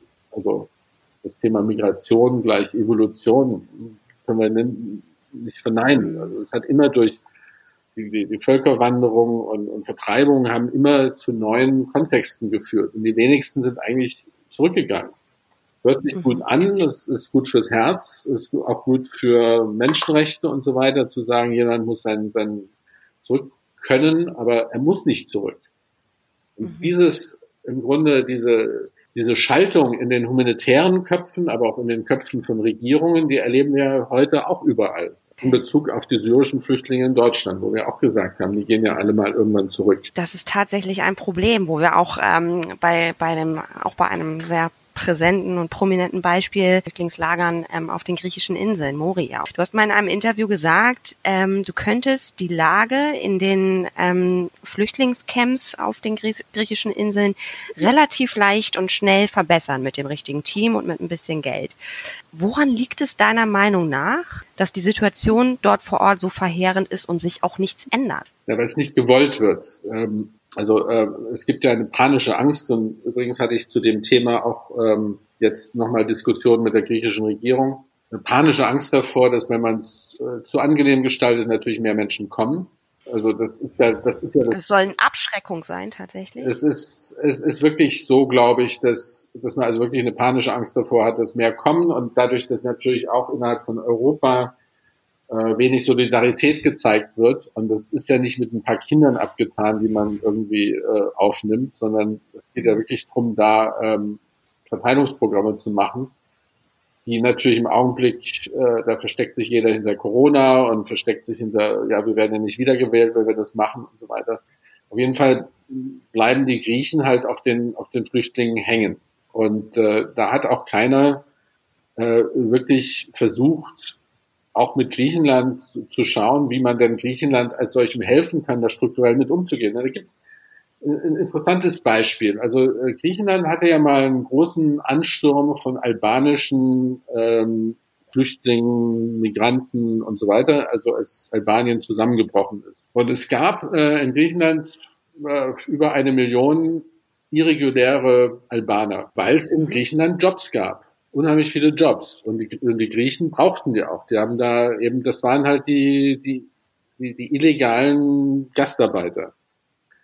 Und dann hat Griechenland, ein gutes Beispiel auch, wie man mit sowas eigentlich umgehen kann, hat dann 2003 ähm, eigentlich die ganzen Albaner regularisiert, legalisiert. Ähm, und interessanterweise sind dann die meisten, oder sehr viele Albaner dann zurück nach Albanien gegangen, weil sie endlich hin und her reisen konnten und nicht mehr in Griechenland mhm. festhingen. Also jetzt geht es Griechenland ja seit der Krise ähm, überhaupt nicht gut und deswegen eben auch dieser doch sehr starke Nationalismus, der sich da entwickelt hat und eben die Abneigung oder die Furcht vor den, vor den Fremden und äh, die Furcht davor, dass sie Arbeitsplätze wegnehmen und so weiter. Und da, also das sind jetzt im Augenblick etwa 50.000 neue, äh, neue Flüchtlinge in, in Griechenland als Zahl. Das ist ja keine große Zahl. Aber, aber dennoch hat man wirklich diese Angst, dass, also, und, und dazu kommen natürlich noch ein paar hunderttausend, die in Griechenland schon irgendwie integriert sind oder irgendwie da sind und gar nicht in diese Statistiken reinfallen. Ähm, interessanterweise sagt auch die griechische Regierung, sie haben ja eigentlich Jobs für solche Leute. Das ist ja auch wie in ganz Europa so. Mhm. Ähm, wir brauchen Leute auf den, in der Landwirtschaft, wir brauchen Leute in der Industrie, die Textilindustrie hat keine Facharbeiter mehr und so weiter. Also es gibt doch ziemlich großen Bedarf. Aber das äh, ist politisch natürlich schwierig, auch in Griechenland zu verkaufen im Augenblick. Also Europa und europäische Solidarität ähm, hat sich eben bis jetzt aufs Geld, aufs Geld beschränkt, äh, um Griechenland ein bisschen Geld zu geben für für die die Krise selber oder also für die für die ähm, für die Flüchtlinge selber, aber eigentlich wenig in Bezug auf Gemeinden, die dazu bereit sind, eben auch Menschen aufzunehmen. Müsste man schauen, wie man da stärker helfen kann. Denn wie gesagt, also die Zahlen können es nicht sein, die das Land äh, aus dem Ruder bringen können. Ist das nicht auch so ein bisschen so eine so eine ähm, so eine Verzweiflungstaktik, weil also wird ja wahrscheinlich nicht dafür zu führen, ähm, also schreckt das die Menschen wirklich ab. Ich, ich wage das mal zu bezweifeln. Du weißt es besser, aber das wird ja das Problem der Flüchtlinge, der Flüchtlingsströme und der Migration nicht lösen, sich so zu verhalten. Das heißt, wo laufen wir denn hin in Europa, wenn wir so jetzt weitermachen aus deiner ja, Also ich meine, das, das große, das ganz große Problem bleibt ja weiterhin, dass ähm, dass es keine vernünftigen ähm, legalen Arbeitsmigrationsprogramme gibt, obwohl es ja eigentlich Bedarf gibt. Und ähm, das heißt also, die einzige Chance, die viele, viele haben oder viele sehen, in Europa einzuchecken, ist eben Asyl zu sagen. Das belastet natürlich das, die Asylsysteme total. Ich meine, die langfristige Forderung, das, das ist ja auch, äh, sind ja auch Diskussionen, die zum Beispiel der Sachverständigenrat für Migration äh, hat und andere Forschungsinstitute und, und Thinktanks. Äh, und wir sind da auch in verschiedenen Arbeitsgruppen, auch in Berlin dran, eben zu sagen, ja, wir müssen einfach die, die andere Ventile, Ventile aufmachen, damit eben äh, jetzt nicht nur Facharbeiter, sondern eben auch Arbeitskräfte, wenn gebraucht, auch kommen können. Das ist natürlich hier eine sehr ökonomische Diskussion, aber das ist eben für viele eine Motivation, nach Europa zu kommen. Arbeit. Hm. Und, und deswegen ist also, wie gesagt, dieses Asylsystem vollkommen überlastet und, ähm, und eigentlich auch nicht mehr glaubwürdig, weil ich muss da, da werden Milliarden äh, weltweit ausgegeben, um Menschen zu sortieren. Du bist jetzt der gute Flüchtling, der bleiben darf, und du bist jetzt der böse Migrant, der jetzt erstmal nicht bleiben darf. Aber eigentlich brauchen wir dich ja, weil irgendwie brauchen wir ja, was weiß ich, Pflegekräfte und, und Gastronomie und so weiter, kann ja nicht weitermachen ohne frische Arbeitskräfte. Und Meiner Ansicht nach, in ein paar Jahren werden wir ein ganz anderes Leben haben. Und das, es wird eine brutale äh, Rekrutierungswelle sein. Da werden Teams, Rekrutierungsteams durch die ganze Welt ziehen und versuchen, Leute nach Europa zu bringen. Da sind es ja bestimmte Menschen wahrscheinlich auch wieder, also die Qualifizierten, oder? In, in bestimmten nee, Bereichen, also, äh, Pflegekräfte und so weiter. Ja, das, also qualifiziert in bestimmten Rahmen ja. Ähm, ähm, aber dann gibt es eben auch diejenigen, die die Jobs machen müssen und, und werden, die, die eben keine weitere Qualifizierung brauchen. Und ich meine, da gibt es ja nun wieder auch Modelle, äh, die, die ja auch in allen möglichen anderen Ländern gemacht worden sind. Kanada ähm, hat jedes Jahr Tausende von Mexikanern, die nach Kanada kommen für Saisonarbeit zum Beispiel. Mhm. Solche, solche, solche Dinge und darüber, da ist im, im Grunde im Augenblick eben dieser, die, die Angst, diese Furcht der Politiker vor dem, vor dem, vor dem Volk, das dann sagt, nein, so geht's nicht. Da ist die, die Angst äh, davor, dass, was weiß ich, irgendwie Überfremdung und Kultur und ich weiß nicht was alles, das sind natürlich Themen, äh, aber im Grunde weiß ja jeder, dass, dass eine strukturierte Arbeitsmigration ähm, eigentlich der Weg nach vorne ist. Und das würde den, den ganzen Druck da rausnehmen. Denn wiederum, wenn ich jetzt auf die griechischen Inseln schaue, da sind ja sehr viele dabei, die im Grunde wirklich keine Chance auf Asyl haben. Leute aus mhm. Bangladesch, aus Pakistan, aus ich weiß nicht wo, die im Grunde als solches kein unter dem klassischen Asylrecht äh, keine Chance auf Asyl haben. Und das äh, mhm. belastet das ganze System. Wie siehst du das denn? Was machen wir denn mit den Menschen, die keine Qualifikation anzubieten haben, die jetzt nicht in die Pflege gehen oder nicht, nicht, noch nicht ausgebildet sind oder ähm, diese Menschen, wo auch immer diskutiert wird, dürfen die rein, dürfen die nicht rein. Menschen, die einfach ähm, die Hoffnung haben auf ein besseres Leben schlichtweg, auch wenn sie nicht vor Krieg und Tod und Folter fliehen. Was, was, wie siehst du das? Ja, also ich meine, jeder Mensch, äh, fast jeder Mensch hat, äh, hat die Kapazität, äh, eine Ausbildung zu bekommen. Die Frage ist, welche Perspektive gebe ich? Und, und äh, wenn ich jetzt also jedem erzähle, ja, eigentlich darfst du ja gar nicht da sein und du musst ja sowieso wieder zurück, äh, wo ist dann die Investition? Also ein, zum Beispiel ist ein Thema, also solange ich diese irreguläre Migration habe, die ja die Mafia und diese ganzen Schmugglersysteme füttert und da Milliarden reinpumpt, also es ist ein Finanzierungssystem mhm. für illegale Strukturen, für kriminelle Strukturen. Mhm. Ähm, deswegen hat ja auch die, äh, der Sachverständigenrat hat ja gesagt, na, warum, warum nicht das gleiche Geld als auf dem Sicherheitskonto ablegen und, äh, und, und die Leute kommen. Das es kostet mindestens 10.000 Euro, um zu kommen. Äh, jemand, der, ja. von Frankreich nach, nach Großbritannien geschmuggelt wird, der muss da bis zu 40.000 Euro zahlen dafür, dass er rüber geschmuggelt wird. Ich meine, das sind ja wahnsinnige Summen. Diese Summen können auch ganz anders eingesetzt werden. Das ist das eine. Dass ich also auch, und, und da gibt's ja wiederum die, die Modelle der klassischen Einwanderungsländer wie, wie Kanada und so, äh, die eben eine klare Ansage machen. Wir sagen, okay, ihr habt hier ein Jahr und in diesem Jahr müsst ihr die Sprache lernen und einchecken ihr könnt da bleiben, ihr könnt die Nationalität ja. bekommen äh, und so weiter. Keiner zwingt euch da zu bleiben, aber jetzt seid ihr hier. Und, und da kommen wir wieder auf diesen, diesen, diese, dieses Storytelling, ihr müsst ja eigentlich alle zurückgehen. Ich meine, ich habe das bei mir selber gemerkt. Ich, ich bin, also ich spreche zwar drei Sprachen, Französisch, Englisch und Deutsch. Ähm, Aber ich habe nie eine andere Sprache gelernt, weil ich irgendwie mal zu faul war, weil ich gesagt habe, na, ich bleib ja nur zwei oder drei Jahre. Das ist das eine. Zum anderen, wie gesagt, also jemand, der jetzt aus irgendwo kommt, der dann in einen Lehrberuf geht, eine Lehre angehen muss, der hat auch das Problem, dass er, der, der hat ja wahnsinnige Schulden angesammelt durchs Kommen, durch das irreguläre Reisen. Wie gesagt, hm. mindestens 10.000 Euro und mehr.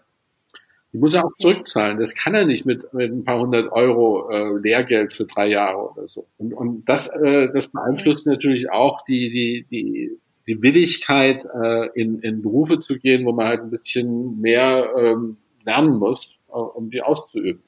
Dann werde ich halt lieber Hilfsarbeiter auf dem Bau oder, oder Taxifahrer oder sowas, als da irgendwie drei Jahre in eine Lehre zu gehen. Ja, klar. Okay. Ähm, Du hast nach deiner Zeit im Flüchtlingslager ähm, Satari, hast du bei der UN aufgehört und hast dich letztendlich selbstständig gemacht. Er, erzähl mal ähm, diesen, diesen Schritt, wie es dazu gekommen ist, dass du die UN verlässt und jetzt deine eigene ähm, ja, Entwicklungsagentur gegründet hast. Ich habe natürlich in diesen Jahren, äh, diesen Jahrzehnten, die ich durch dieses System durchgegangen bin, immer wieder erlebt, ähm, also ich habe eine Veränderung in diesem System mitbekommen. Also in der Zeit, wo ich angefangen habe, so in den 90ern, da war noch sehr viel Enthusiasmus dabei. Das war, sagen wir mal, ähm, vielleicht noch naiver bei, bei vielen. Da waren viele dabei, die wirklich irgendwie, so wie ich, durch Zufall da drin gelandet waren. Das waren nicht unbedingt Leute, die Karriere gesucht haben oder so. Ähm, und ich rede hier von UNO-Organisationen, wie ich auch von den Nichtregierungsorganisationen, den sogenannten NGOs rede. Und das hat sich aber dann immer weiter irgendwie bürokratisiert, äh, hat sich immer weiter in starre Strukturen verändert, wo im Grunde Kreativität immer schwieriger geworden ist. Ähm, irgendwelche Prinzipien für alles da sind, wo Regeln da sind, wo wo man im Grunde eigentlich gar nicht mehr sich auch anpassen kann und wo viele einfach dann eben diesen, diese Schablone da auflegen und genau das Gleiche in Burkina Faso machen, wie sie das auch in Bangladesch oder sonst wo machen würden. Und, und, und die Organisationen als solche sind leider, und das ist jetzt nicht unbedingt ihr Fehler, sondern ich meine, die sind dazu gezwungen worden, eben diese riesen Bürokratie aufzubauen, um die Steuerzahler zu beruhigen, dass das Geld auch vernünftig eingesetzt wird. Ähm, mhm. Ich meine, da gibt es natürlich immer wieder und gab es auch immer wieder äh, Probleme und, und einen Skandal nach dem anderen, aber ähm, auf jeden Fall ist es also inzwischen so, dass wirklich mehr Leute eigentlich damit beschäftigt sind, irgendwelche Berichte zu schreiben und Projektanträge zu schreiben und, und sonst was, wo sich im Grunde keiner mehr drum schert, was dann zum Schluss wirklich bei rauskommt, sondern es muss alles passen auf dem Papier. Also diese, diese Bürokratisierung, die also auch wirklich dazu führt, dass also die, die ganzen Headquarters oder, oder Büros in den Hauptstädten einfach riesengroß angewachsen worden sind und ähm, so, so ein bisschen so wie beim Militär, wo irgendwie die wenigsten eigentlich Soldaten sind und die meisten in der Logistik und in der Verwaltung. Das ist das eine. Zum, zum Zweiten, also es ist natürlich eine Industrie geworden als solches mit unwahrscheinlich, mit unzähligen Organisationen, die alle im Wettbewerb stehen. Und da geht's, da geht's um Märkte. Ganz, ganz einfach. Also die, können so viel behaupten, wie sie wollen, ähm, dass, dass, äh, dass es da nicht um Marktanteile geht. Doch, das geht um Marktanteile. Es geht darum, wer da am schnellsten, am größten ähm, die anderen aussticht. Das heißt, Zusammenarbeit, richtige Kollaboration und Kooperation gibt's eigentlich kaum gibt immer, es gibt natürlich alle möglichen Koordinationsstrukturen und Systeme, wo das zusammengebracht wird und zwischen den NGOs und der UNO und so weiter. Ich meine, die UNO-Agenturen, UNICEF, UNHCR, World Food Program, wie sie alle heißen, sind eigentlich auf dem gleichen Geschäftsmodell auch aufgebaut. Ja, die müssen auch um Geld werben. Das heißt, also jeder stellt sich ja vor, gerade die UNO hätte ja Geld. Nein, die UNO hat kein Geld, sondern die, diese, diese Strukturen leben von freiwilligen äh, Finanzierungen. Finanzierung der Mitgliedstaaten. Und da müssen eben bestimmte Situationen und Krisen beworben werden. Und eine Krise verkauft sich besser als die andere. Eine Organisation verkauft sich besser als die andere. Und äh, das hat natürlich zu einer Perversion geführt im Versuch, die anderen auszustechen. Deswegen äh, eben, was weiß ich, die Logos überall drauf, irgendwelche VIPs, die als, als Sonderbotschafter oder, oder sowas angeworben werden ähm, und, und, so, und so weiter. Also man, man ist in einem ständigen Wettbewerb und es geht immer darum, wer die Flagge wirklich am ersten aufstellt. Eben auch zu denken, dass, dass eben diese Organisationen eben keine Gewinne erzielen. Natürlich werden sie ihre Gewinne in Anführungsstrichen äh, jetzt nicht irgendwo in ein schönes Haus äh, setzen, sondern sie werden ihre Gewinne neu investieren in, in andere Programme. Aber es ist im Grunde, muss ich auf jedem Projekt, das durch diese, diese Finanzierungen von Mitgliedstaaten, hauptsächlich aber natürlich auch durch Spenden passiert sind, gibt es immer wieder die, die extra Kosten, die versteckten Kosten. Es hat leider dazu geführt, dass ich jetzt nicht mehr versuche, so effektiv wie möglich zu arbeiten und Kosten günstig, sondern ich versuche im Grunde äh, meine Programme so teuer wie möglich an irgendwelche Steuerzahler, Agenturen, also die Ministerien, die Entwicklungsministerien und so weiter zu verkaufen. Und das äh, ist leider, führt eben auch dazu, ich meine, die, die haben halt eine bestimmte Anzahl von Mitarbeitern, das war auch bei UNHCR so, und die müssen halt jeden Tag bezahlt werden. Das heißt, ich muss das Geld einfahren. Mhm. Das ist halt nicht projektbezogen, sondern das ist hauptsächlich, das ist eine, eine relativ starre Struktur, die sehr viel Geld frisst. Und dazu muss ich, werde ich jetzt nicht versuchen, so effektiv wie möglich auch zu lokalisieren. Das ist ein ganz großes Thema. Wie arbeite ich eher mit lokalen Kräften zusammen als mit anderen? Und das haben die, das haben die noch nicht geschafft. Also ähm, es gab den, den humanitären Gipfel in Istanbul 2016 wo entschieden wurde, ja, wir wollen ja bis 2020 mindestens 20 Prozent der Gelder sollen an lokale Organisationen direkt gehen. Das ist nie passiert. Also da hatte ich eine, eine gewisse Frustration. Ich habe natürlich auch äh, zu kämpfen gehabt, je, je höher man in diesen Strukturen kommt, äh, desto dünner wird die Luft und man hat auch immer mehr Feinde. Und natürlich jemand wie ich, der, der sehr, sagen wir mal, unkonventionell oft arbeitet, ist dann auch, äh, wird dann auch immer wieder angegriffen. Und ähm, das sind so, so Momente. Und ich habe dann auch, als ich in Mogadischu war, äh, 2012 äh, als Koordinator eben auch zu viel gesehen, was eben nicht passiert ist. Und ähm, da habe ich mir dann gesagt, naja, also jetzt ist vielleicht die Zeit gekommen, dass ich jetzt mal was Neues anfange. Und das war 2014 und bin dann unabhängig geworden und ähm, zugegebenerweise äh, großen Schwierigkeiten eben in Bezug auf die finanzielle Sicherheit und so, aber äh, von daher doch ein, ein befreiender Schritt. Was ist die Mission oder die Vision, die du mit, ähm, mit deiner Agentur hast? Wo willst du hin? Sagen wir mal so, also die erste, die erste Vision ist ja, dass man sagt, naja, also im Grunde haben wir ja alle Ressourcen dieser Welt, haben wir ja äh, irgendwo, also es gibt alles mögliche an Ressourcen, es gibt Geld, es gibt Tech, es gibt Know-how überall, aber das ist nicht zugänglich. Und es ist gerade nicht zugänglich für diejenigen, die, die es am meisten irgendwie davon profitieren würden. Sondern es ist im Grunde, also wir reden ja ständig von den, ich weiß nicht, zwei Prozent der Welt, die so viel besitzt wie der Rest der Welt und solchen Geschichten, darum geht's nicht, sondern es geht um Know-how und Tech und, und so, ähm, dass das eigentlich den wenigsten der Welt im Augenblick zugänglich ist, trotz Internet, trotz allen möglichen Vernetzungen. Wissen ist Power und also es, es ist Macht und, und Geld. Und da sitzen eben viele drauf. Und das, dieses Wissen, diese Ressourcen, dieses Know-how, diese Tech und auch das Geld bleiben eben äh, nur, was weiß ich, behaupte jetzt mal zehn Prozent oder so der Weltbevölkerung irgendwie zugänglich. Die anderen wissen gar nichts davon. Mhm. Also äh, geht es darum, im Grunde diese Verbindung herzustellen und sagen, es gibt ja für jedes Problem oder für jede für jede Idee gibt es ja irgendwo auf der Welt jemanden, der eine Lösung haben könnte. Und dieses Vernetzen, dieses Zusammenbringen, im Grunde das Matchmaking, ähm, das ist das, wo ich denke, da werden wir hinkommen. Und interessanterweise ist jetzt diese Corona-Krise bringt viele dazu, dass sie auf einmal merken, wir können ja ganz anders arbeiten. Also diese Vernetzung ist auf einmal mhm. beschleunigt worden. Kannst du ähm, diese Mission, die du uns gerade beschrieben hast, kannst du das mal in einzelnen Projekten, vielleicht in ein, zwei einmal konkretisieren? Ich habe da verschiedene Projekte, die, die alle für sich irgendwie toll sind.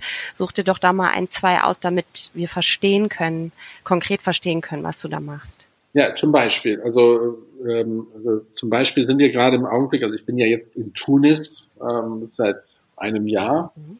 Wir haben hier ähm, mit libyschen lokalen Partnern und internationalem Know-how haben wir letztes Jahr 200 junge Libyer in verschiedenen verschiedenen, in verschiedenen Bereichen ausgebildet. Ging von äh, Vertical Farming bis zu Coding, bis zu ähm, Logistik und so weiter. Das Ganze wurde eigentlich von libyschen, tunesischen äh, Experten und so weiter betreut. Und dann dazu haben wir dann Know-how aus, aus, aus anderen Ländern geholt. Wie zum Beispiel das Vertical Farming Institute aus Wien, das uns dabei geholfen hat, das Konzept von, von Vertical Farming, also äh, kontrollierte Produktion von, von Lebensmitteln in Räumen mit Aquaponics und wie das alles heißt, hier einzuführen.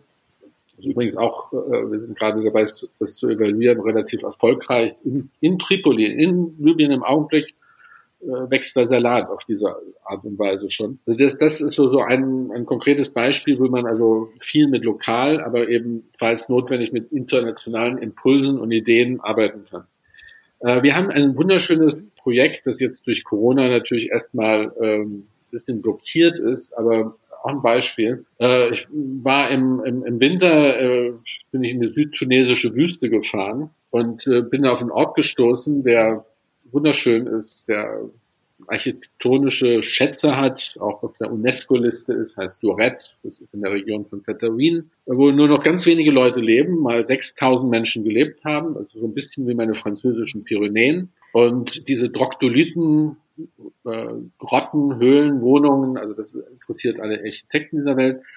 Und da ist natürlich das Thema in dieser Region, also Perspektiven schaffen, äh, neue Ideen reinbringen, wie man diese Höhlen nutzen kann, 3000 Höhlen gibt es da in diesem Ort. Wie kann man die Landwirtschaft wiederbeleben? Wie kann man andere Jobs schaffen, Tourismus vielleicht ein bisschen schlauer machen, als es im Augenblick gemacht wird, ähm, neue Ideen reinbringen. In diesem Ort es natürlich ein paar Touristen, die mal nach Tunesien gekommen sind und da rumfahren und dann sind sie eine halbe Stunde da drin oder, oder so und schauen sich das an. Es gibt mehrere solche Orte. Und dann habe ich entschieden, okay, ich nehme mir jetzt dieses Dorette, da gibt es auch ein, so ein Gasthaus von einem aktiven, jungen lokalen Mann, der das da eingerichtet hat. Da kann man also auch wohnen. Und jetzt äh, sind wir gerade dabei, dieses Dorette, in dieses Dorette reinzuzoomen. Und im Grunde ähm, dieses Dorette sichtbar zu machen für die Welt. Wir haben also jetzt angefangen, äh, Ideen zu sammeln, was man damit machen könnte. Und das, ich habe zum Beispiel mit dieser Business-Schule in Belgien, äh, der Vlerik Business School, ähm, mit einem Team von jungen Studenten, die, hab ich, die haben wir dazu gezwungen, sich mal drei Wochen lang mit dem Thema Dorette zu beschäftigen. Und da waren wirklich, da waren, äh, das war das, das Tolle, da waren wirklich Leute aus der ganzen Welt dabei, die das natürlich alle mit anderen Augen gesehen haben und auf einmal dieses Dorette begriffen haben und auch die Opportunitäten, die es da gibt und die Chancen. Und dann sind die mit ihren Ideen. Wir wollen also jetzt daraus im Grunde dieses Duett weitergeführt jetzt auch mit der mit äh, den Architekten von der Uni Dresden, die sich das jetzt auch anschauen. Wir arbeiten auch mit einer äh, Organisation von Architekten in, in, in Kopenhagen zusammen. Wir schauen jetzt, wen wir da noch mit reinbringen.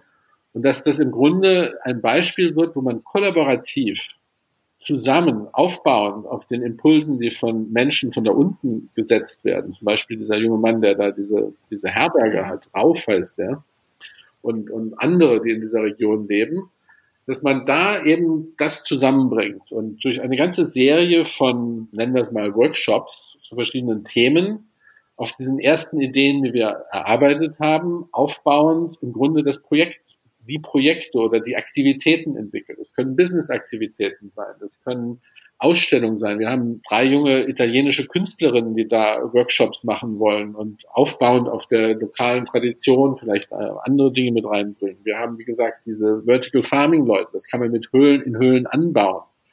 Ähm, wir haben Experten von Firmen, die, die im äh, Agri-Business sind und, und an Wüstenprojekten gearbeitet haben und so weiter und so fort. Wir bringen die also da alle zusammen, wir lassen die da jammen, wir lassen die da äh, co-createn, arbeiten hier auch mit der Universität in einer privaten Uni hier in, in Tunis zusammen. Das sind auch Architekten. Also es kommt von allen Seiten wollen wir, äh, wollen wir da Leute reinbringen und die sollen sich sollen da lernen, tun, was machen und äh, dazu im, im Grunde die Ideen weiterentwickeln. Das ist, das ist so eine Möglichkeit, wie man also in der Zukunft Projekte entwickelt. Und wer wird es umsetzen? Natürlich die Leute von Dorette, nicht, nicht irgendwelche Aus, Ausländer oder so. Aber es geht darum, die Ideen und die, die Kapazitäten zusammenzutragen und diese, diese, diese Wüstenstadt äh, in der südtunesischen Wüste Leben zu bringen. Die Frage, die, die ich mir dann stelle und sich wahrscheinlich auch viele Zuhörer stellen, ist, wie finanziert sich das? Du hast ja jetzt auch, ich habe mal auf der Internetseite geguckt, du hast ja auch einige Mitarbeiter. Wie finanziert ihr euch? Also entweder sind das bestimmte Projekte, äh, die dann finanziert sind von irgendeinem Geldgeber. Wir machen auch Studien und solche Dinge, ähm, mhm. arbeiten gerade zum Beispiel für das Bundesinnenministerium in, in Deutschland, ähm, äh, habe dann auch später noch ein, ein Projekt mit der Gesellschaft für internationale Zusammenarbeit und so weiter. Das sind aber so Projektfinanzierung, wo man dann ein Team hat, das über ein Projekt läuft. Ähm, aber mhm. was ja ganz wichtig ist, und dafür gibt es eigentlich kein Geld, es gibt Geld für alle möglichen Startups und sonst was, aber für im Grunde diese Netzwerke aufzubauen, ähm, also ich verbringe den größten Teil des Tages irgendwie damit, mit irgendwelchen Menschen auf der ganzen Welt zu sprechen und im Grunde Ideen zu setzen. Dafür zahlt mich eigentlich keiner. Mhm. Und ähm, das ist also geschäftlich unheimlich schwierig. Und wir sind jetzt auch gerade eben durch Corona bedingt natürlich da in eine, eine Krise geschlittert, die, wo ich im Augenblick heute keine Ahnung habe, wie ich da rauskomme. Weil für sowas, ähm, so auch Mäzene und, und Philanthropen, die finanzieren halt gerne Schule irgendwo. Das ist dann wieder dieses Spendenkonzept. Aber mal so strukturell in was rein zu finanzieren, was irgendwo ja natürlich lange Zeit braucht, damit sich solche Ökosysteme auch entwickeln, das interessiert keinen. Das ist für, ist für Leute nicht greifbar. Das ist so weiterhin diese Mentalität, gerade, gerade von diesen philanthropischen Mäzenen und so, ähm, ist immer wieder, naja, ich will da halt dann da irgendwo hinfahren und dann klatschen irgendwelche Kinder, weil ich die Schule finanziert habe. Und da ist also die wirkliche Innovation, und ich muss ehrlich sagen, ich kenne also auch sehr viele andere, die vollkommen eben ähm, außerhalb dieser Systeme funktionieren, die alle eigentlich Schwierigkeiten haben. Also da muss man schon wirklich viel Glück haben. Ich habe auch einigen helfen können, dieses Glück zu haben. Ich habe es für mich selber nicht geschafft bis jetzt, ähm, da doch äh, Leute ranzukommen, die sowas unterstützen. Aber die, die viele, die wirklich an Strukturen des und, und Systemen des 21. Jahrhunderts arbeiten, die sind, die sind etwas äh, da unter die Räder geraten. Ich glaube auch, dass selbst wenn jetzt die Corona uns dabei hilft, neu zu denken, äh, da doch größere Schwierigkeiten kommen. Also ich habe hier auch äh, einige Projekte entwickelt, wo, wo äh, bis, bis vor drei Monaten äh, alle möglichen Venture Capital Investoren gesagt haben, ja klar, interessiert uns, das ist alles weg. Also wir, wir, wir haben zum Beispiel hier einen Vorschlag, ein, ein, im Grunde einen Ort zu entwickeln, äh, der Hotel und Coworking für junge Menschen und Erleben und Spaß und so weiter alles zusammenbringt. Vor drei Monaten hätte ich das Geld bekommen. Da waren wir aber noch nicht so weit. Jetzt gibt's das nicht mehr. Also da sind schon, da habe ich ein bisschen Sorgen, dass das jetzt von meinen eigenen Schwierigkeiten abgesehen, dass das aber insgesamt im Grunde Innovation und neuen Ideen und Visionen schadet. Gerade Innovation und Ideen, die länger brauchen, um zu entstehen, also über längere Zeiträume, wo nicht sofort Return on Invests äh, zu erkennen sind. Ich meine, ich baue, ich baue wirklich, wir können, also ich habe Zugang zu jedem Land in dieser Welt, glaube ich. Mhm. Also vielleicht von Nordkorea abgesehen. Aber ähm, äh, wir können also überall gibt es Leute, wo, wo man weiß, mit denen kann man arbeiten, die sind spannend, äh, sind interessant, wie können wir das beitragen. Man kann überall diese Netzwerke aufbauen. Aber man braucht, um diese Netzwerke zu entwickeln, dann braucht man auch ein bisschen Vorinvestition. Ehe das dann zu Projekten führt, die dann eben auch diesen berühmten Return on Investment haben. Ähm, mhm. den Impact erzielen oder einen Return, äh, ein Investment in Cash erzielen. Ich meine, ich, sicherlich gibt es da draußen immer noch genügend Investoren, die die genügend Cash haben. Ich glaube, es geht jetzt im Moment nur darum, irgendwie ähm, die Lage zu sondieren. Jeder ist unsicher und in unsicheren Zeiten, da wird Geld tendenziell eher zurückgehalten und ähm, ja, vielleicht da auch nochmal den, der Appell an alle, die das jetzt hören, ähm, vielleicht ist da ja irgendwie ein Investor darunter. Also, ähm, geht, da vielleicht nochmal drüber nachzudenken. Also es geht, es geht einfach darum, eben zu verstehen, dass gerade, gerade eben diese Corona drei Monate, die uns ja alle zum Reflektieren gebracht haben, also der, der berühmte Neustart, ähm, der ist super wichtig, weil, weil also da sehr viele Leute unter die Räder gekommen sind. Und das sind die Kleinen, das sind eben jetzt hier auf dem afrikanischen Kontinent, äh, das ist ja weitgehend ja gar nicht zu dem Ausbruch der Krankheit gekommen, wie, wie befürchtet.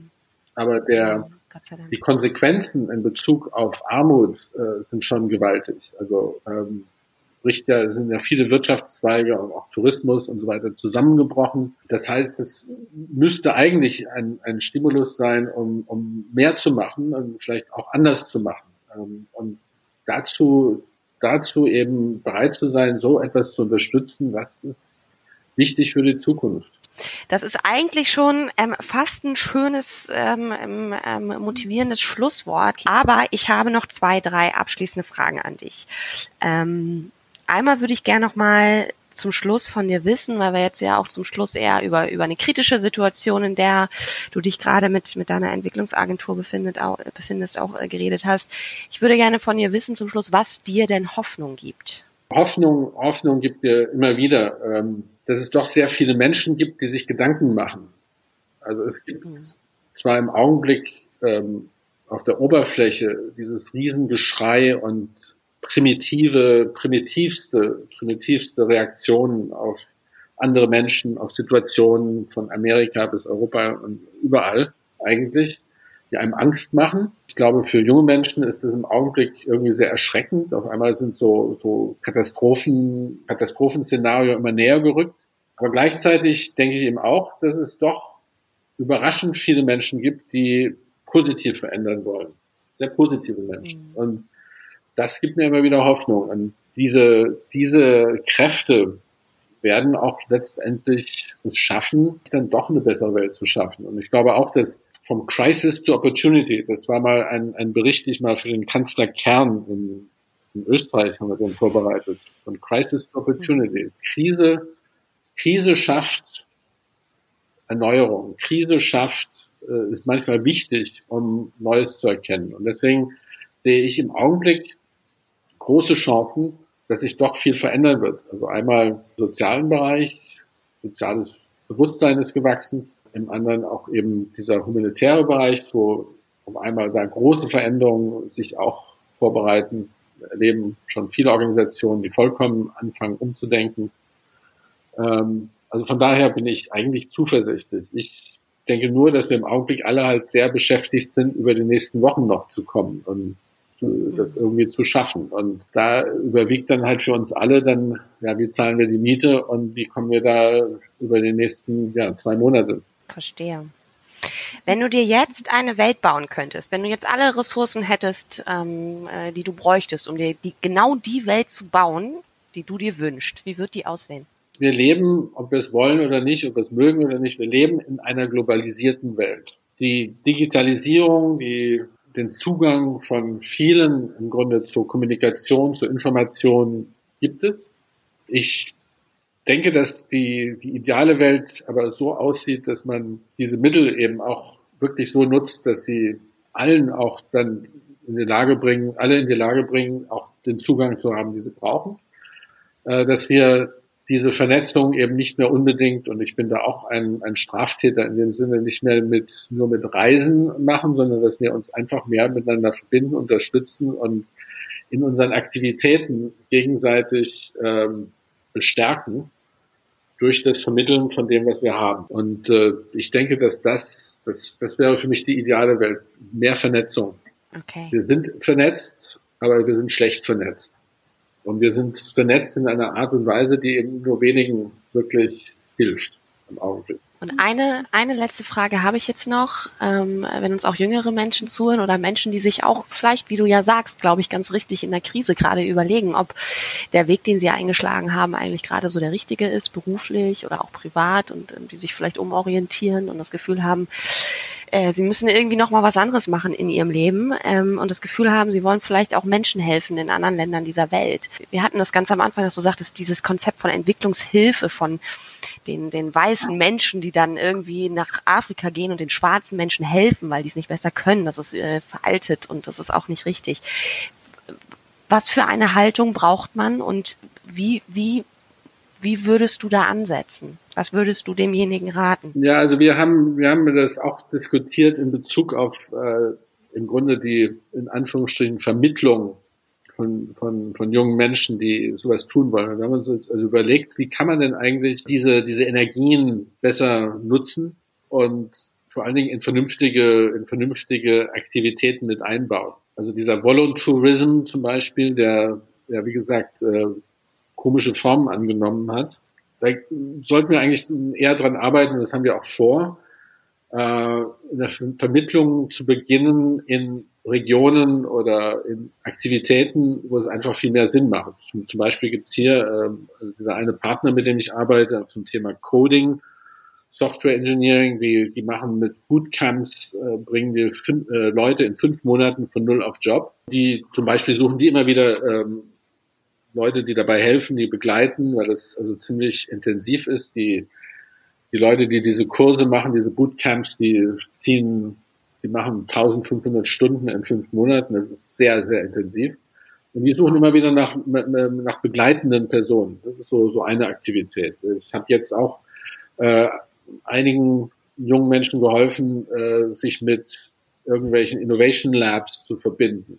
Das, ja. das geht auch virtuell. Also das, das Einsetzen von seinem Know-how mit eben mit Ideen äh, begleitend dabei zu sein, eben auch dabei zu helfen, neue Pisten zu suchen. Dazu muss ich nicht irgendwo hinfahren unbedingt. Geht zwar, muss ich aber nicht. Ich kann das auch von zu Hause aus machen. Das hilft natürlich jetzt nicht allen, allen nicht weiter, die jetzt im Augenblick wirklich echt wiederum Corona-bedingt ihre, ihre Nebenjobs verloren haben beim Studium oder sonst was. Aber ich denke, dass man also mehr in die Richtung machen sollten und machen müssten, wenn, wenn auch dann Mobilität wieder möglich ist. Okay. Ich danke dir ganz, ganz herzlich für deine Zeit. Ähm, ähm, ich werde alles Wichtige, alle Infos über Kilian Kleinschmidt, über seine, ähm, seine äh, Agentur, über seine Bücher, die er geschrieben hat, werde ich verlinken in den Show Notes.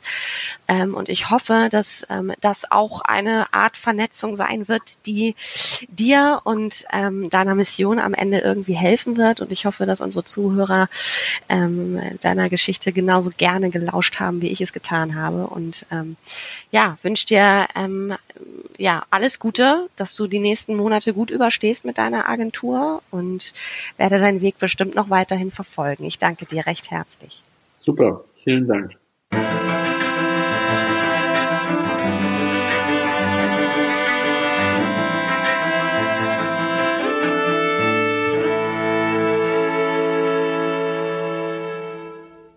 Ihr Lieben, das war die Geschichte von Kilian Kleinschmidt. Danke fürs Zuhören. Ich hoffe, ihr konntet aus der Geschichte von Kilian etwas mitnehmen für euch. Es hat euch zum Nachdenken gebracht oder euch neue Perspektiven aufgezeigt. Ich gehe jetzt erst einmal in den Urlaub. Die nächste Folge kommt deswegen nicht in zwei, wie im Intro schon angekündigt, sondern erst in vier Wochen am 27. August. Dann erzählt euch die wunderbare Jessica Wagener ihre Geschichte. Jessica ist Journalistin, Podcasterin, Buchautorin und hat einer der schönsten Schreiben, die ich kenne. Aber das ist nicht der Grund, warum sie mein Gast ist. Jessica ist Krebsüberlebende, Weltgereiste und sie hat in relativ jungen Jahren die zwei wichtigsten Menschen verloren, die sie hatte. Die Menschen, die sie aufgezogen haben. Ihre Oma und ihren Opa. Mit Anfang 40 hat Jessica Deutschland verlassen, um das zu tun, was sie immer wollte. Geschichte studieren. Das tut sie jetzt. Und zwar in Schottland, an einer Uni, die wirklich aussieht wie Hogwarts. Jessicas Krebs hat Narben hinterlassen. Sie kann keine eigenen Kinder bekommen und sie hätte fast ihre Beine verloren. Wie sie das alles überwinden konnte, beziehungsweise wie sie damit heute lebt und umgeht, wie ihre Weltreise sie ein klein wenig heilen konnte und was sie vom Tod gelernt hat. Das verrät sie uns in ihrer Geschichte. Teilt, liked, kommentiert, wie immer. Und wenn ihr jemanden kennt, dessen Geschichte erzählt werden sollte, dann schreibt mir. Bis dann, eure Sarah.